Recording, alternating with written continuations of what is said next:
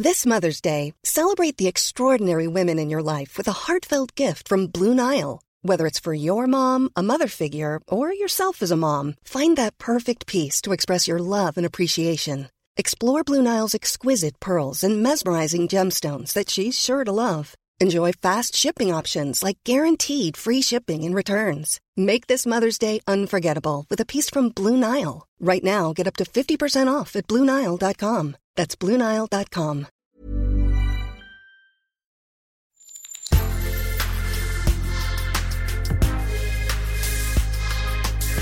Mais avant l'épisode, j'aimerais vous rappeler que notre premier sponsor, c'est vous. Pour faire thune, vous savez qu'on a besoin de thunes. Ça prend du temps, du travail de montage, de journalisme. Je vous épargne le fichier Excel des coûts. Mais à vous qui kiffez thunes, pour assurer notre indépendance financière et pour que ça continue, eh bien il n'y a qu'un moyen, la cagnotte Tipeee. Sur Insta, via le lien en bio, ou sur Google en tapant Thune Podcast Tipeee avec 3 E, T-I-P-E-E-E. Vous êtes déjà nombreuses, nombreux, mais on espère que vous le serez encore plus. Pour que Thune continue, je compte sur vous.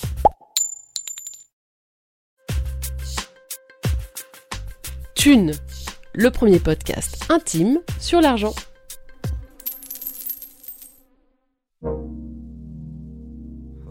Puis là, dans les successions, en fait, on est à la croisée de deux tabous.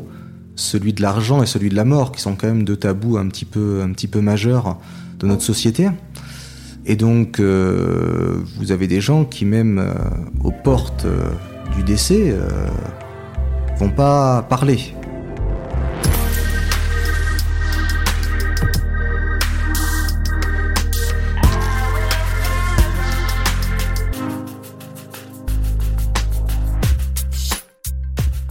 On n'interviewe pas tous les jours un notaire sur la succession.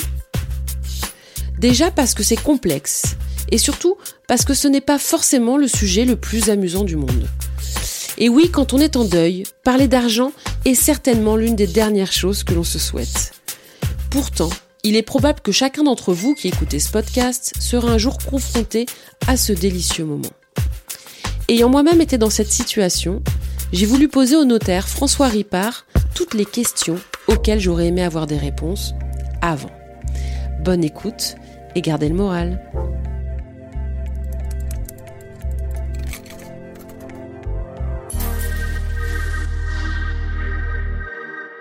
Bonjour François Ripard. Bonjour. Tu es notaire euh, et on va parler donc aujourd'hui d'argent et plus particulièrement de succession, euh, car c'est souvent un épisode douloureux de la vie et même s'il y a de l'argent à la clé. Bah, oui, euh, comme, euh, comme tous les notaires, on, intervient euh, pour nos clients à différentes euh, étapes de leur vie. En général, des étapes importantes comme les achats immobiliers, les donations, les mariages, les divorces, et notamment donc les successions, qui sont des moments qui sont à la fois douloureux, mais aussi structurants euh, pour les gens, et qui vont déterminer beaucoup de choses souvent sur euh, ce qui va se passer par la suite. La succession, c'est vraiment une, une grosse part de, de- de votre boulot en pourcentage, c'est quoi? C'est une part importante qui est différente en, selon les offices notariales, mais qui, pour faire simple, je dirais à peu près 30 à 35% euh, de l'activité d'un notaire. euh, Donc euh, c'est important, ouais, c'est important. Donc voilà, tout ça est dans un cadre euh, familial, euh, bon, la grande majorité du temps. hein, euh, ça. la famille, en soi, c'est déjà un peu un champ de mine. Oui, oui, oui. euh, Bah, nous, on voit la famille euh, de manière un, peu plus large que les successions, puisque euh, on intervient aussi dans du mariage, dans du divorce, dans de la donation, et donc on a pu constater à d'autres moments que oui, la famille des fois c'était compliqué, euh, et la succession, ça va être parfois un, un révélateur de ça, et où effectivement, parfois et pas toujours, heureusement, mais il va y avoir des complications euh, un petit peu lourdes à gérer. La première fois qu'on se retrouve à avoir affaire à une, succession, hein, donc on imagine qu'on est la, personne vivante, a priori, euh, c'est toujours une plongée dans l'inconnu pour les personnes. Tu sens que c'est quelque chose qui est euh, nouveau, euh, qui peut être stressant. Bah, il y a toujours une première fois, en fait. C'est-à-dire que quand une, la personne a déjà été confrontée à ces problématiques dans le passé, par de la famille, en accompagnant des parents, des amis, un conjoint, elle sait un peu plus où elle met les pieds. Mais par définition, la plupart des gens, euh, ils héritent pas tous les quatre matins. Ils vont hériter une fois, deux fois dans leur vie, euh, rarement plus. Et donc évidemment, euh, ils savent pas tellement. Alors ça arrive évidemment à des moments, on reçoit les gens assez rapidement après les décès, donc ils ont plein d'autres choses à gérer. Donc ça dépend aussi de la personnalité de chacun. Certains, ils auront beaucoup potassé le sujet, ils vont avoir regardé 50 millions de choses sur Internet, ils vont avoir des idées un petit peu claires sur ce qu'il faut, ce qu'il faut pas. D'autres, ils vont arriver et ils vont être totalement perdus. Ils vont vous le dire d'ailleurs, en disant voilà, je sais pas du tout ce que je dois faire, euh, qu'est-ce que je dois contacter, quelles sont mes obligations, quels sont les délais? Et là, effectivement, il faut, euh, il faut les accompagner. Ce qui est le cas dans l'épisode euh, d'Audrey, hein, qui s'est livrée, qui nous a raconté son histoire de succession suite au décès brutal de son mari, et qui s'est retrouvée noyée sous plein d'inconnus en fait. C'est la grande majorité des clients en pratique. Hein. Euh, même quand on prépare un peu les choses, parce que dans le cadre de la personne dont tu parles, c'était un décès qui était très soudain, donc qui n'avait pas été anticipé. Lorsqu'on est sur un cas avec une maladie un petit peu longue, les gens y pensent un petit peu plus, mais je tendance à penser qu'on n'est jamais 100% préparé. Et donc évidemment, il y a plein d'aspects euh, très concrets, de banques, de caisses de retraite, d'impôts, euh, bah, auquel euh, qu'on va gérer en fait au jour le jour, parce qu'on n'y a pas réfléchi avant, et puis on va faire ce qu'il faut faire du mieux qu'on pourra quand il faudra le faire.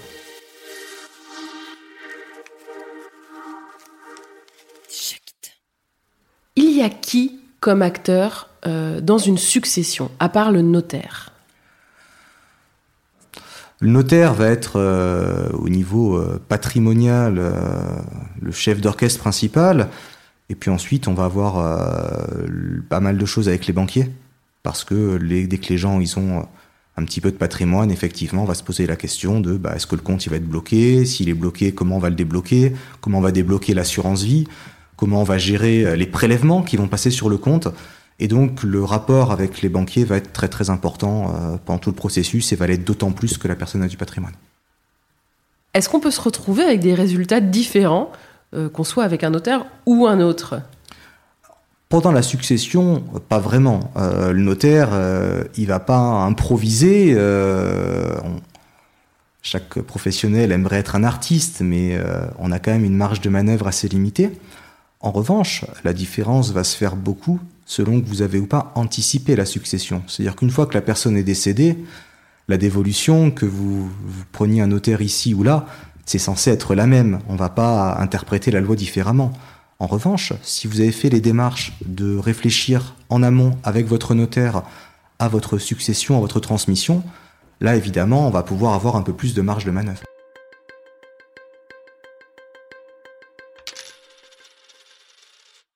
Un peu de ces fameux euh, frais de notaire. Euh, j'ai l'impression que pas mal de personnes euh, se disent c'est énorme ce qui est prélevé, quelle part va au notaire en fait réellement? Comment vous êtes rémunéré, vous? Alors, notre tarif est principalement un tarif à l'acte. En matière de succession, comme pour les ventes immobilières, ce tarif est réglementé par des décrets qui sont mis à jour tous les deux ans. Grosso modo, euh, le notaire va être d'autant mieux payé que l'actif qu'il va traiter va être important. Et donc évidemment, vous ne serez pas rémunéré pareil si vous gérez une succession dans laquelle vous avez quatre appartements à 10 millions chacun, ou si vous gérez une succession dans laquelle il y a 50 euros sur un livret A et c'est tout. D'accord, donc le notaire euh, prélève quand même une part par rapport au montant. Donc j'imagine que vous êtes euh, plus satisfait si vous voyez arriver des actes avec euh, une forte valeur plutôt que des actes où il n'y a pas grand-chose. Bah, le, le tarif est, est ainsi fait que le but du jeu, c'est qu'au final, sur le, la durée d'un exercice, ça s'équilibre au mm. final. Que du coup, les gros actes payent les petits. C'est un tarif qui est monté comme ça, qui est censé être solidaire, ce qui permet justement aux gens pour lesquels les dossiers seraient structurellement déficitaires de pouvoir bénéficier du même service parce que bah, la succession un peu plus importante sera un petit peu mieux rémunérée. Ce qui permet au notaire, ça fait partie de nos devoirs, on a une obligation d'instrumenter, on ne peut pas refuser un dossier parce qu'il n'est pas rentable pour nous, c'est pas possible. Et donc du coup, effectivement, pour le notaire, c'est beaucoup plus rentable de faire des gros chaque étude fait à la fois des gros et des petits. Mais ce qui veut dire que du coup, un notaire qui exerce dans le 7e arrondissement de Paris, euh, finalement, serait quand même plus riche qu'un notaire euh, qui exerce euh, à Saint-Étienne. À acte égal, certainement. notre rémunération, elle est beaucoup impactée par les prix de l'immobilier, en fait, puisque l'actif, pour la plupart des Français, est un actif qui est beaucoup immobilier. Et donc, évidemment, c'est plus intéressant pour nous d'avoir des prix très importants que des prix qui sont très faibles. Après, je pense que c'est pas spécifique au notariat en pratique. Un professionnel qui va exercer, si vous êtes banquier ou euh, chirurgien dans les beaux quartiers, vous serez pas forcément rémunéré pareil que si vous l'êtes dans des quartiers beaucoup plus populaires.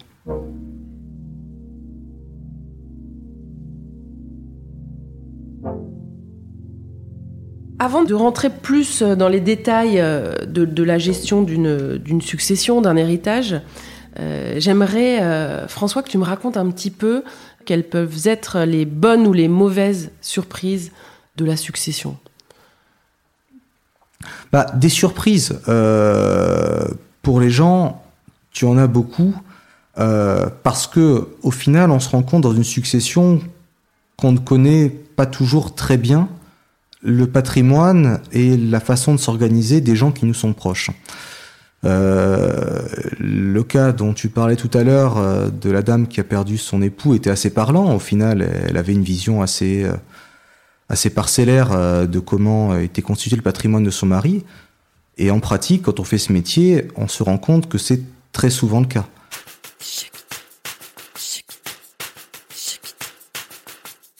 Ah, j'ai eu un dossier une fois dans lequel euh, des gens viennent me voir, euh, leur, euh, leur sœur était décédée, et ils sont absolument persuadés qu'elle a absolument rien, mais qu'il faut régler les, il faut régler la, succession pour, bah, pour que les choses soient clôturées, mais ils n'en escomptent rien. Et puis au final, bah, elle avait un patrimoine qui était très confortable. il y avait beaucoup d'argent sur les comptes, mais c'est quelqu'un qui vivait très très simplement et euh, bah, qui avait, je suppose, toute sa vie euh, mis de l'argent de côté parce qu'elle dépensait rien. Inversement, euh, j'ai eu le cas d'une personne dans lequel les, enfants étaient venus me voir en me parlant d'un patrimoine très conséquent, de l'immobilier à Paris, des choses très bien. Et puis avec des, en vérifiant un petit peu, il n'y avait plus rien. le défunt avait tout vendu, et il, avait, je suppose, tout claqué. ses enfants n'étaient pas du tout au courant de ça. Il donc, pas euh, dit. Non, bah non. Lorsque vous êtes vivant et que euh, vous êtes seul propriétaire du patrimoine, euh, vous n'avez pas besoin de demander l'aval de qui que ce soit. Donc, et vous avez des gens qui sont très secrets à ce sujet-là. Et donc, du coup, effectivement, là, les enfants sont un petit peu tombés des nues. Ces surprises, qu'elles soient bonnes ou mauvaises, là, on a les deux cas. C'est plutôt dans le cas de décès soudain il y a les deux, euh, parce que même lorsque le décès est préparé, il y a quand même euh, un certain tabou. Euh, et puis là, dans les successions, en fait, on est à la croisée de deux tabous, celui de l'argent et celui de la mort, qui sont quand même deux tabous un petit peu, un petit peu majeurs de notre société. Et donc, vous avez des gens qui, même aux portes du décès, vont pas parler. Euh, les enfants vont pas être prêts à discuter de ça avec leurs parents, les parents vont pas être prêts à se livrer là-dessus avec leurs enfants. Et donc parfois cette discussion se fait, euh, ce dialogue va se faire, et je tendance à penser que c'est pour le mieux, euh, parce que c'est toujours mieux d'en avoir, d'avoir pu en parler avant. Parfois ça se fera pas.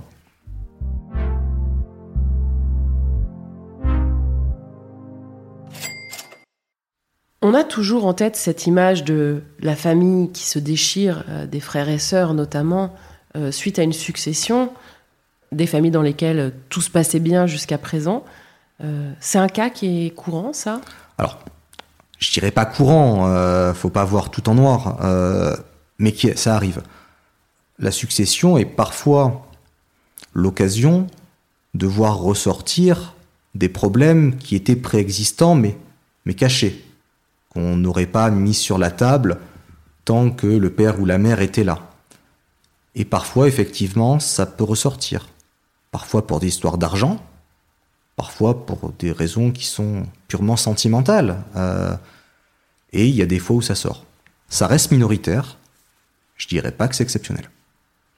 C'est quoi ces raisons sentimentales? On est autour de l'enfant préféré? Bah Oui, c'est exactement ça. Et quelque part, je pense que chaque enfant a envie d'être aimé de ses parents et qu'il euh, peut y avoir dans la vie des familles dans lesquelles il y a des, frustrations qui restent là-dessus. Oui, t'as as plus aidé ma sœur, t'as plus aidé mon frère. Euh, de toute façon, euh, voilà, alors que moi je me suis occupé de toi, c'est pas juste. Et, et parfois, des gens, c'est des gens qui peut-être n'en ont jamais parlé avec la personne concernée, mais qui ont peut-être gardé au fond d'eux une certaine amertume et où du coup cette amertume va ressortir au moment de la succession et va contribuer à instaurer un climat qui va être plus tendu et parfois à ce que du coup la succession se passe pas très bien. Ces histoires-là, dans le cas d'une succession égalitaire, euh, j'imagine qu'elles n'ont pas vraiment lieu d'être.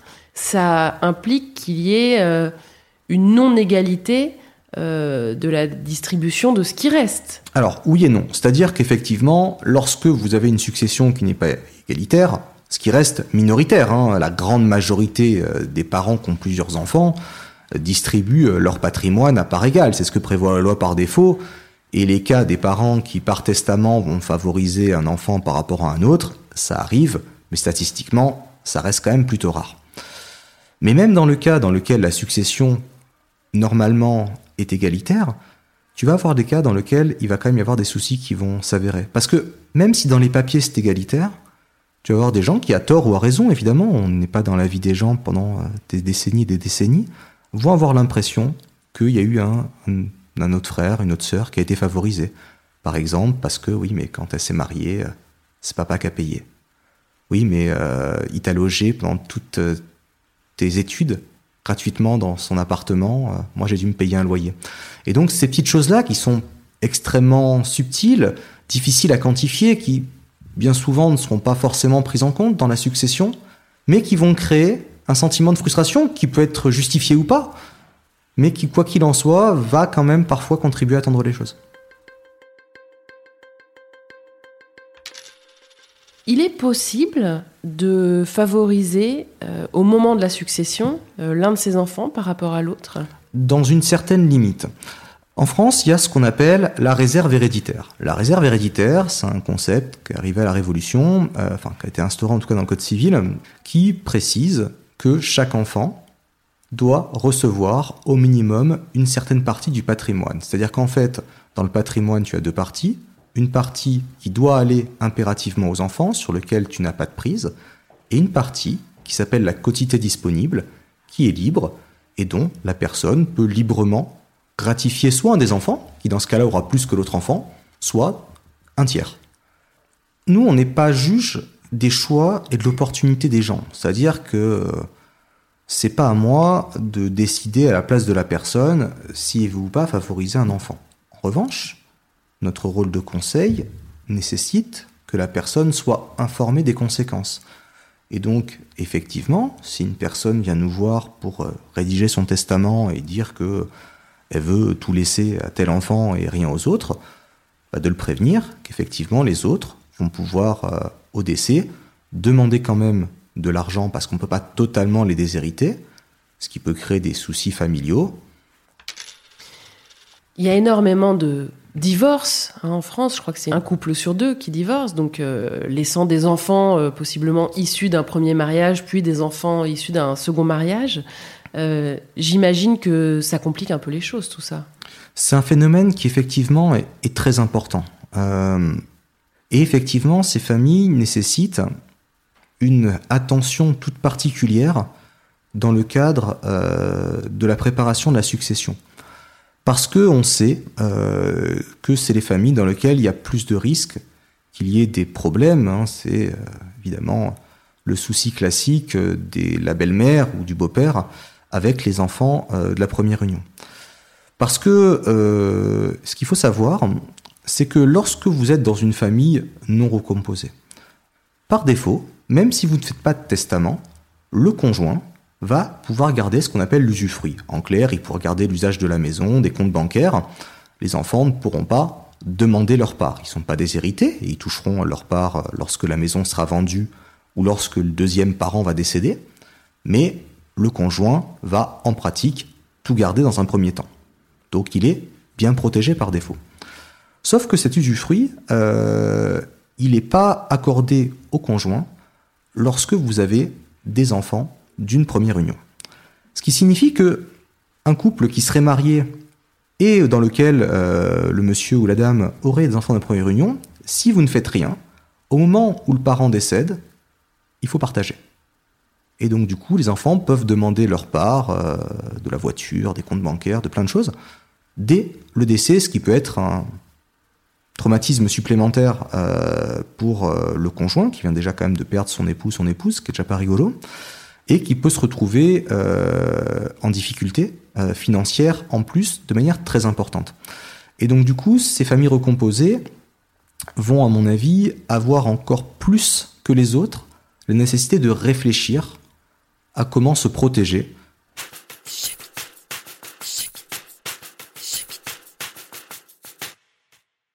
Est-ce qu'il y a d'autres cas de ce type qui sont plus complexes?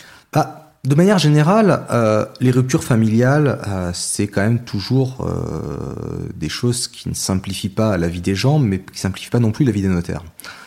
C'est-à-dire que il y a quand même des familles dans lesquelles on se parle pas, on se fréquente pas. Parfois, on sait même pas où on est. Et donc, du coup, là encore, c'est pas tous les dossiers, mais ça arrive quand même assez régulièrement qu'on ait un dossier dans lequel ben, on ne sait pas où sont une partie des héritiers. C'est le cas, parfois encore une fois dans un divorce, une personne qui a eu un enfant d'une première union, puis un enfant d'une deuxième, bah parfois, euh, l'enfant de la première union, ils ont coupé les ponts. Et donc au moment où euh, le père ou la mère décède, parfois on sait qu'il y a un enfant, on ne sait pas du tout où il est. Et on n'a aucun rapport avec lui. Et donc là, évidemment, ça complique les choses, parce que pour régler la succession, il va falloir faire avec lui, et donc il va falloir déjà le retrouver. Et tant qu'on ne l'aura pas retrouvé, en fait, il ne se passera rien. Ce qui peut être très gênant parce que bah, il y a des échéances qui peuvent arriver, il y a des comptes qui sont bloqués. Justement, cet enfant disparu, qui est-ce qu'il retrouve? Parfois, en insistant un petit peu auprès des autres héritiers, on leur dit bah oui, mais là il n'y a pas le choix, il va falloir le retrouver. Ils vont, euh, par de la famille, par de la belle famille, euh, par les réseaux sociaux parfois, réussir à remettre la main dessus et à faire en sorte qu'ils nous contactent. Parfois, c'est juste impossible euh, et bah, on trouve rien. Dans ce cas-là, habituellement, le notaire va saisir euh, un professionnel dont c'est le métier, qui s'appelle un généalogiste, généalogiste successoral, euh, dont le boulot, c'est justement de retrouver les héritiers, euh, soit qui sont inconnus, c'est-à-dire qu'une personne décède, on ne sait pas où, qui sont ses héritiers, parce qu'il n'a pas d'enfant et qu'on ne sait pas du tout si les frères et ou pas, donc dans ce cas-là, il va falloir les identifier avant de les retrouver. Soit on sait qu'il y a un héritier, mais on ne sait pas où il est.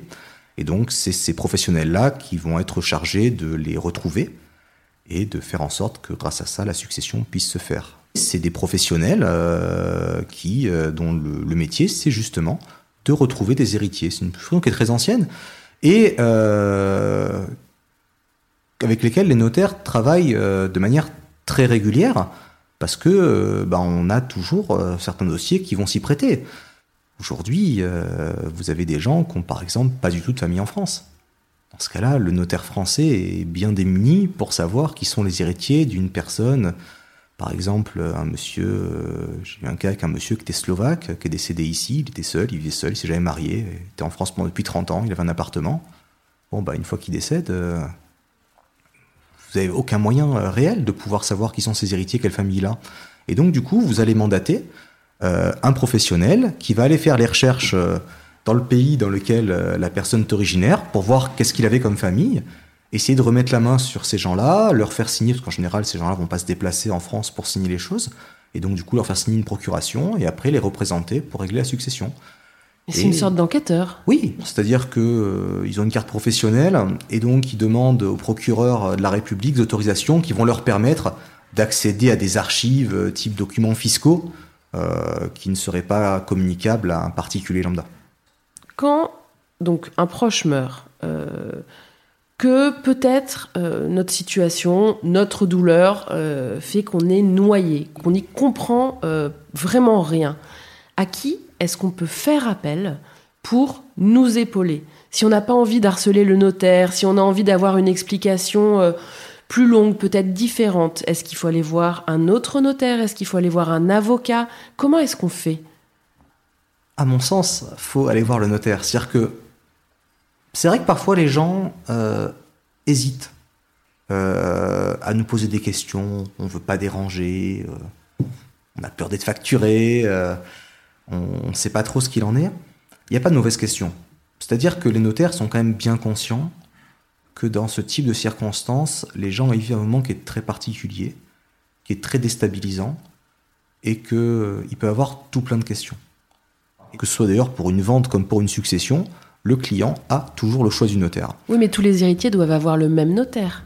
Alors, en fait, en succession, euh, c'est un petit peu plus compliqué que euh, pour un acte de vente dans lequel il est très fréquent et très admis que le vendeur et l'acquéreur puissent avoir des notaires différents, ça se passe très bien, il n'y a pas de souci. En matière de succession, chaque héritier peut avoir un notaire euh, euh, à qui ça va s'adresser, mais il n'y a qu'un seul notaire, en fait, qui va faire l'acte. Et donc, du coup, il est quand même plus simple que les héritiers se mettent d'accord sur le choix du notaire. S'il n'y a pas d'accord, parce que bah, il y a des tensions familiales, dans ce cas-là, il y a des règles euh, qui va désigner quel est le notaire parmi les différents notaires qui vont être mandatés par les différents héritiers qui va gérer le dossier, mais rien n'empêchera les autres de faire appel à leur propre notaire pour les assister, euh, relire les actes, ce genre de choses. Donc on peut toujours le faire, ça peut arriver, ça reste un peu rare.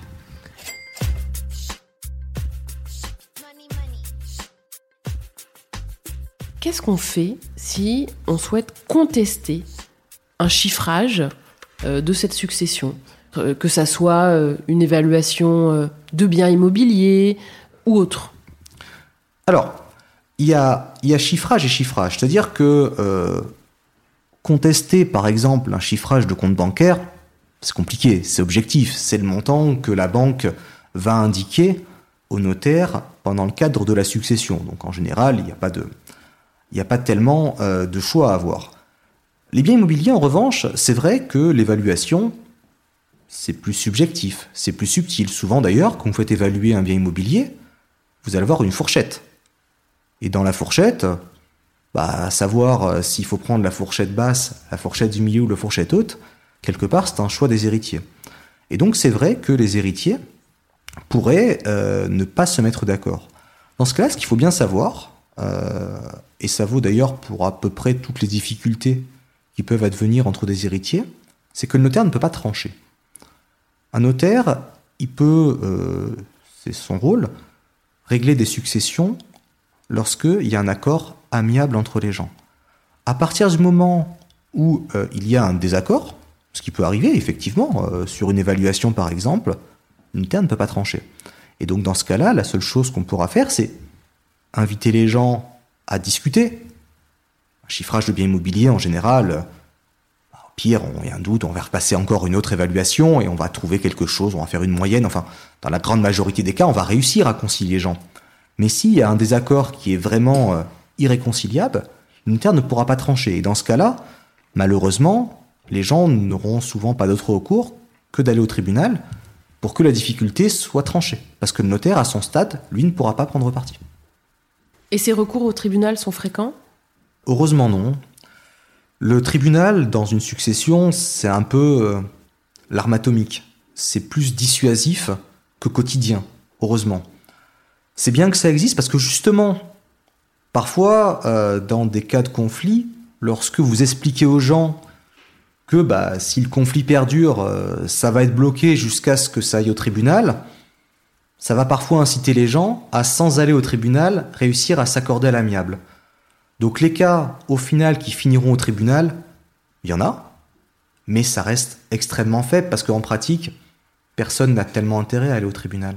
Parce que pendant ce temps, la succession, elle n'est pas réglée. On vend pas les biens, l'argent, il n'est pas débloqué.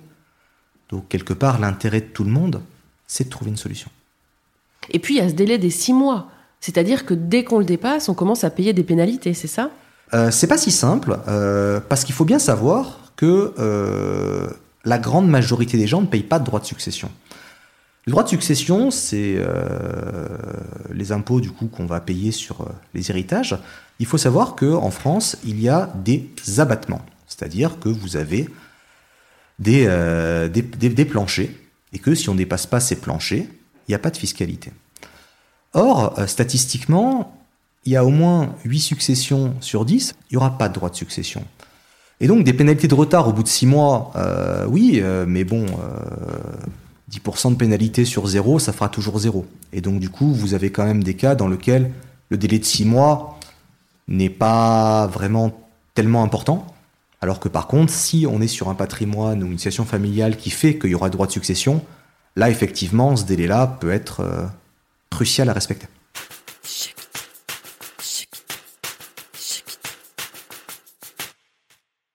Admettons qu'une famille s'entende pour euh, signer euh, cet acte de succession, pour se mettre d'accord, puis un des enfants change d'avis.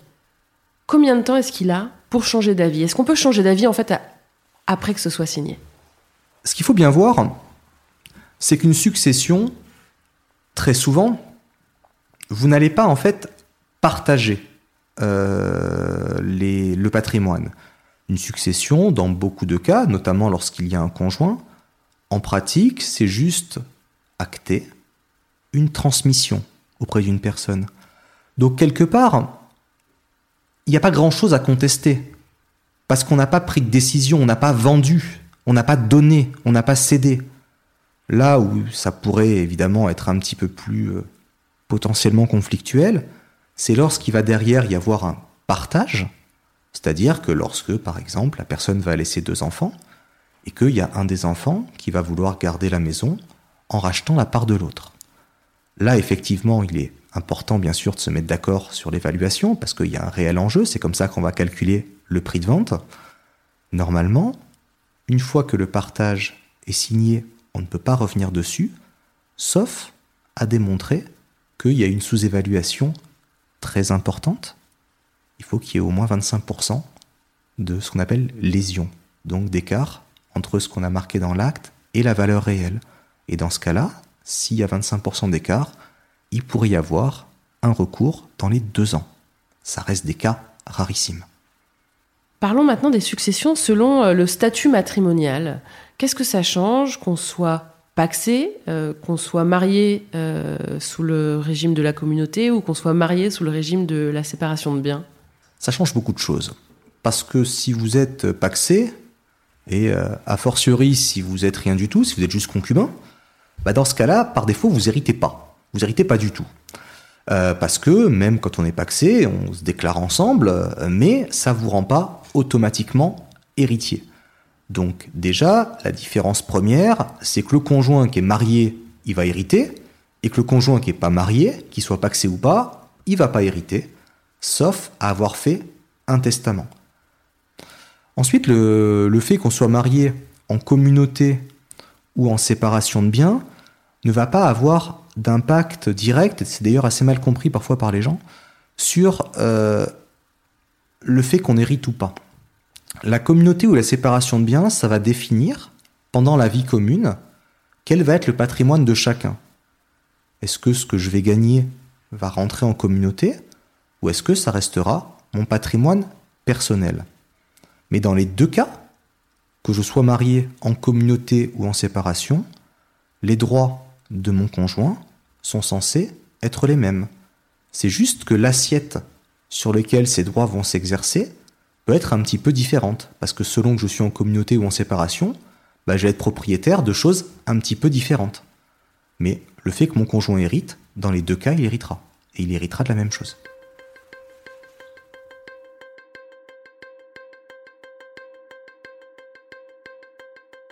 Quand on parle du testament, moi je n'y connais rien en testament. C'est toujours quelque chose qui est rédigé à la main sur un bout de papier. Ça a une valeur, ça? Ouais, ça a une valeur. Euh, alors toujours non, c'est-à-dire qu'il euh, y a différentes formes de testament qui sont prévues par la loi, en sachant qu'il y en a principalement deux qui vont euh, en pratique se retrouver. Le premier, c'est effectivement le bout de papier, ce qu'on appelle le testament holographe. Le testament holographe, sous le code civil, c'est qu'il doit juste être écrit de la main de la personne, daté et signé. Alors ça, ça peut être le testament euh, des films, quoi, en fait, qu'on retrouve dans un tiroir de bureau euh, et qui n'est validé par aucune instance. Il n'est pas validé par un notaire, c'est juste quelque chose qui est écrit à la main et qui dit voilà, je souhaite léguer ça, et ça, ça a de la valeur. Ouais, ça, a de la valeur. Ça a de la valeur. alors évidemment, après, il peut y avoir des problématiques de preuve, parce qu'évidemment, si bah, une fois que la personne décédée, il y a un monsieur qui vient voir avec un, bout de papier dans lequel c'est écrit qu'il hérite, évidemment, c'est parfois pas évident de pouvoir euh, être certain de qui a écrit ce papier-là, ou de est-ce que la personne qui l'a écrit était bien consciente de ce qu'elle faisait? Et donc, du coup, un, héritier du sang qui, du coup, serait un peu déshérité euh, à cause de ce testament pourrait être tenté de le contester. Mais en soi, sauf à prouver que la personne l'a pas écrite ou euh, l'a écrite alors qu'elle n'était pas capable de le faire, c'est valable aux yeux de la loi. C'est valable. Et ces testaments-là sont d'ailleurs les plus usités. En revanche, la grande majorité des gens, ils vont pas le garder dans la table de chevet. Parce qu'ils ont peur que ça se perde, que ça soit vu par quelqu'un d'autre. Et donc, en pratique, même si euh, ils sont pas du tout obligés de venir nous voir, très souvent le notaire va intervenir, déjà pour euh, épauler les gens sur la rédaction, parce que bah, les gens ils sont parfois un petit peu dépourvus pour savoir ce qu'il faut mettre dedans, comment ça se fait, euh, quels termes il faut employer. Ça a quel coût de rédiger son testament avec son notaire? Alors, contrairement à la succession euh, ou à la vente, on n'est pas sur des tarifs qui sont réglementés. En général, sauf euh, à ce que ça soit un montage qui soit vraiment très compliqué, nécessitant euh, de faire toute une architecture assez technique, le coût va être assez faible, quelques dizaines, voire quelques centaines d'euros. Normalement, ils suffisent sans trop de soucis.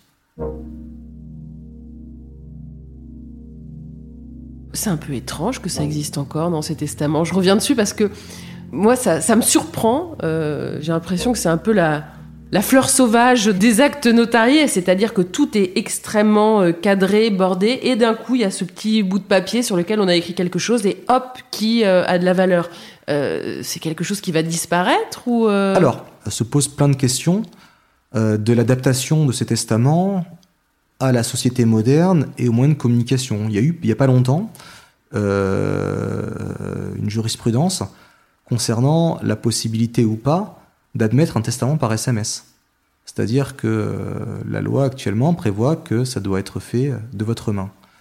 Et du coup, euh, c'est la question, demain, il y a quelqu'un, euh, malheureusement, il va se suicider par exemple, et il va envoyer un SMS ou il va envoyer un mail pour expliquer ses dernières volontés. En l'état de la législation, ça ne vaut rien. Ça ne vaut rien. Mais du coup, effectivement, peut-être qu'un jour, il y aura des moyens sécurisés qui permettront d'admettre ce genre de choses. Le réflexe de l'écrit euh, stylo, c'est quand même un réflexe qui disparaît euh, chez beaucoup de gens, notamment les plus jeunes générations, alors qui sont pour l'instant pas trop celles qui font les testaments, mais qui le seront un jour. Donc je ne serais pas surpris qu'à terme, il y ait des possibilités pour que ce testament, on puisse le faire euh, non pas juste sur une feuille de papier, mais euh, via des modes numériques euh, sécurisés. C'est tout le problème de la sécurité. C'est-à-dire qu'évidemment, si on se contente de prendre n'importe quel SMS, évidemment, si demain je fais un SMS sur votre portable et que je m'autolègue tout votre patrimoine, c'est quand même problématique. Donc ça pose des problèmes de, de, sécurité, de volonté qui sont importants, mais je suppose peut-être que dans le futur, il y aura des moyens techniques pour conjuguer la sécurité et l'authentification du testament avec une certaine adaptation à notre société de maintenant. Pour le moment, le, le, testament doit être écrit intégralement à la main. C'est-à-dire que même s'il est tapé et qu'il y a une signature, voilà, ça n'a pas de valeur. Exactement. Exactement. Et dans ce cas-là, il pourrait être annulé. Et donc, euh, on insiste beaucoup avec les clients.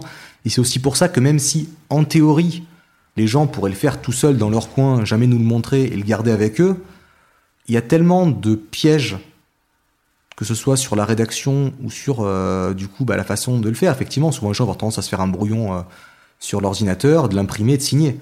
Et là, clairement, à leur décès, euh, le testament pourrait être annulé.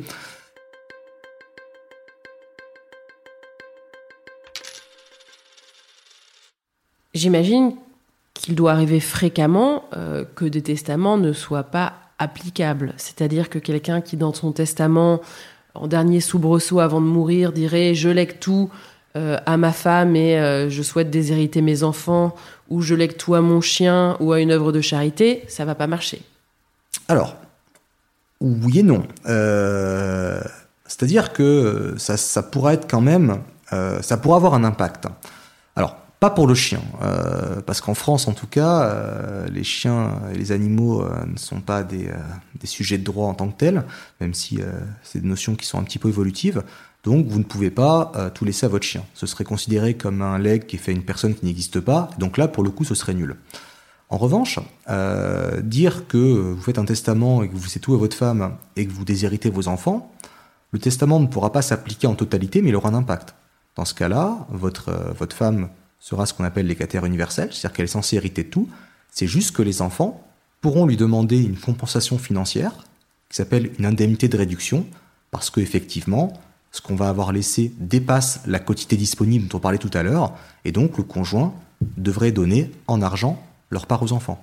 Mais ça aura quand même un impact. Donc dans ce cas-là, le testament ne sera pas nul, c'est juste qu'il ne s'appliquera pas euh, exactement comme la personne l'aurait voulu. Dans l'épisode d'Audrey, donc, euh, qui s'est retrouvée euh, veuve de façon très soudaine, elle raconte euh, qu'en fait, le notaire qui fait l'acte de succession n'a pas réuni la totalité des biens. et donc, elle doit enquêter de son côté puisque son mari avait signé, avait acheté des biens avec d'autres notaires. Donc en fait, le notaire n'a pas tout réuni. Euh, ça, c'est des choses qui arrivent souvent. Et dans ces cas-là, qu'est-ce qu'il faut faire? Alors, souvent, non. Euh, la plupart des gens, euh, quand ils ont des biens, déjà, ils en ont qu'un. Et même quand ils en ont plusieurs, souvent la famille le sait, ça se retrouve. Mais c'est vrai que ça peut arriver, pour des raisons bêtement techniques, qui sont que vous n'avez pas actuellement en France de registre général de propriété immobilière partout en France. C'est-à-dire que vous pouvez interroger le cadastre ou ce qu'on appelle le service d'activité foncière, qui est une émanation euh, des, impôts qui va indiquer qui est propriétaire de quoi, mais sur une euh, zone géographique donnée. C'est-à-dire que si une personne vient me voir en me disant je sais que mon mari, euh, il avait un appartement à Boulogne-Billancourt, mais je ne sais pas exactement ni où ni quand, on va le retrouver. En revanche, si une personne vient me voir en me disant je sais que ma mère, elle avait un terrain quelque part en France, j'ai aucun moyen de le retrouver. Même pas les impôts? Non, parce que c'est la propriété foncière euh, n'est pas centralisée. Vous avez un très grand nombre de centres des impôts différents, euh, et donc du coup, sauf à interroger tous les impôts de France, ce qui en pratique n'est quand même pas tellement possible, effectivement, il peut y avoir euh, des écarts. J'ai tendance à penser que c'est quelque chose qui à terme disparaîtra, euh, parce que c'est vraiment quelque chose qui est purement technique, et que au bout d'un certain temps, il y aura une base de données euh, centralisée euh, du cadastre, dans lequel on pourrait interroger de manière très simple, en rentrant l'identité du défunt, et il nous ressortirait tout son patrimoine immobilier en France. Alors, ça ne résoudra pas le problème que les gens qui ont du patrimoine à l'étranger, ou ça va être encore une autre paire de manches, mais euh, actuellement, effectivement, même pour la France, oui, euh, je suis certain qu'en 15 ans de carrière, peut-être que des fois j'ai raté un terrain perdu dont la famille a oublié de me parler euh, parce qu'elle avait oublié qu'il existait et où, effectivement, j'ai aucun moyen de me rendre compte.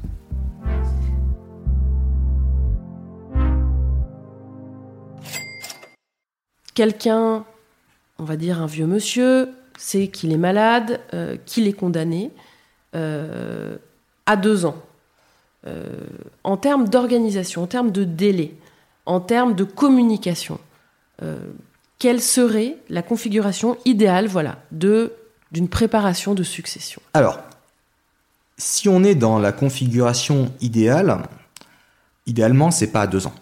Pourquoi? Parce que ça, notamment, euh, plus vous allez anticiper, plus ça va être optimisé par rapport au coût fiscal de la transmission pour vos héritiers.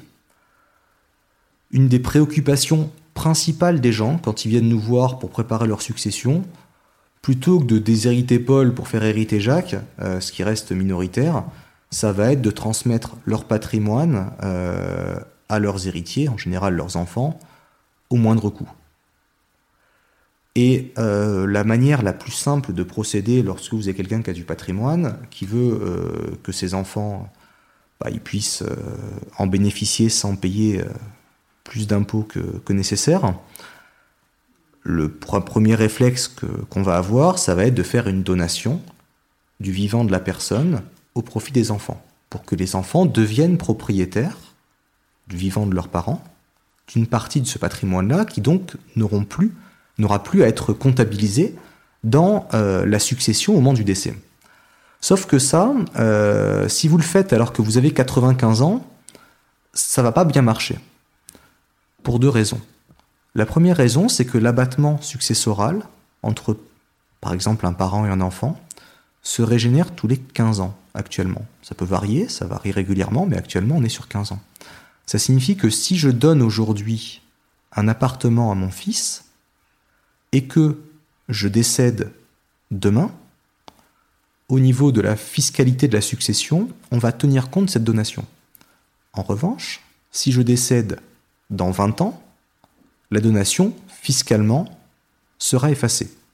Là, je vous caricature un peu les choses, mais c'est pour compreniez l'idée. Donc évidemment, statistiquement, si vous faites une donation pour une personne qui a 95 ans, bah, le fait qu'elle soit encore là 15 ans après, c'est moins probable que si elle a 50 ans quand elle commence à donner. Et quand vous commencez à 50 ans, on peut espérer que vous pourrez même le faire plusieurs fois. Et donc du coup, ça commence à être un petit peu efficace.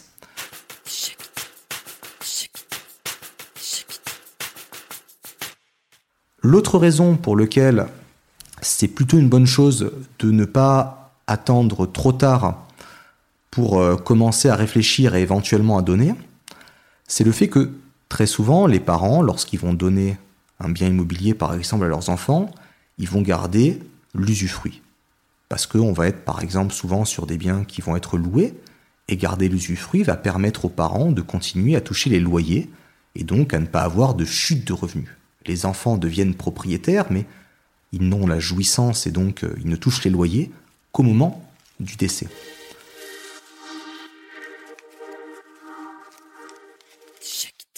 Et l'intérêt de garder l'usufruit, au-delà du fait que les parents vont pouvoir euh, continuer à occuper la maison s'ils l'occupent ou à toucher les loyers si le bien est loué, c'est le fait que fiscalement, ça permet de déclarer la donation avec une décote. Ce qui est logique. C'est pas le même cadeau si je donne un appartement tout de suite à mon enfant que si je lui donne, mais qu'en pratique, il pourra y faire quoi que ce soit que lorsque je vais décéder.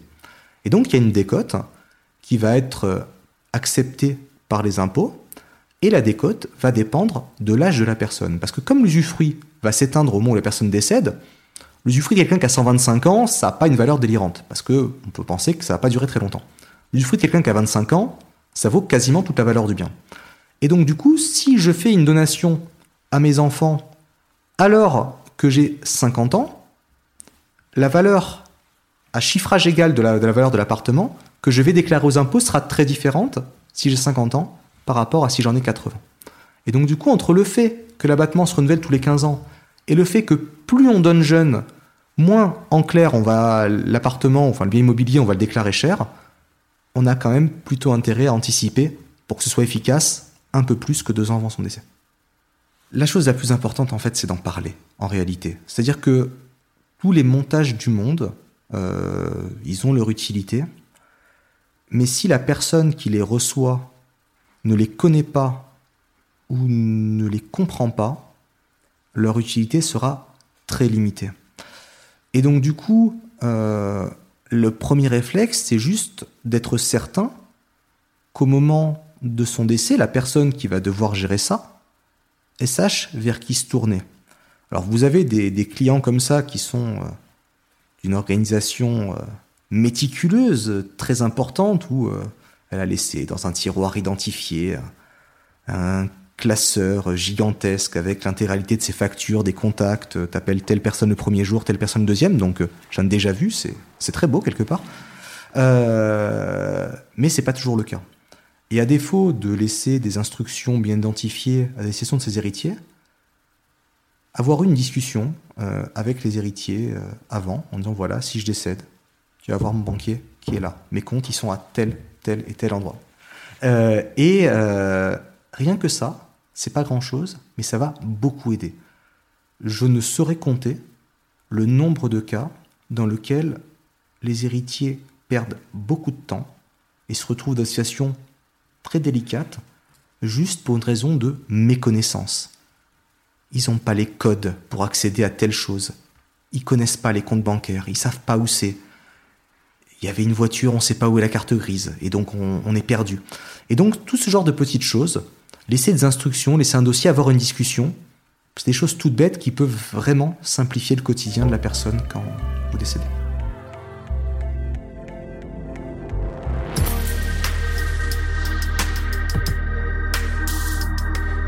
Voilà, vous avez encore écouté un épisode de Thune, un podcast de Laurence Velli et Anna Borel. Cet épisode a été réalisé par Laurence Velli et monté par Manuel Dedonder. Si vous aimez Thune, vous pouvez nous soutenir. Le plus simple, c'est des étoiles et des commentaires.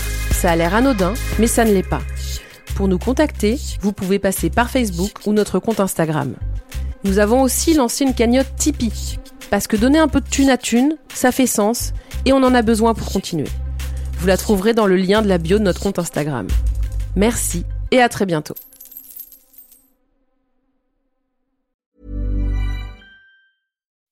When you make decisions for your company, you look for the no-brainers. If you have a lot of mailing to do, stamps.com is the ultimate no-brainer. Use the stamps.com mobile app to mail everything you need to keep your business running with up to 89% off USPS and UPS. Make the same no-brainer decision as over 1 million other businesses with stamps.com. Use code PROGRAM for a special offer. That's stamps.com, code PROGRAM.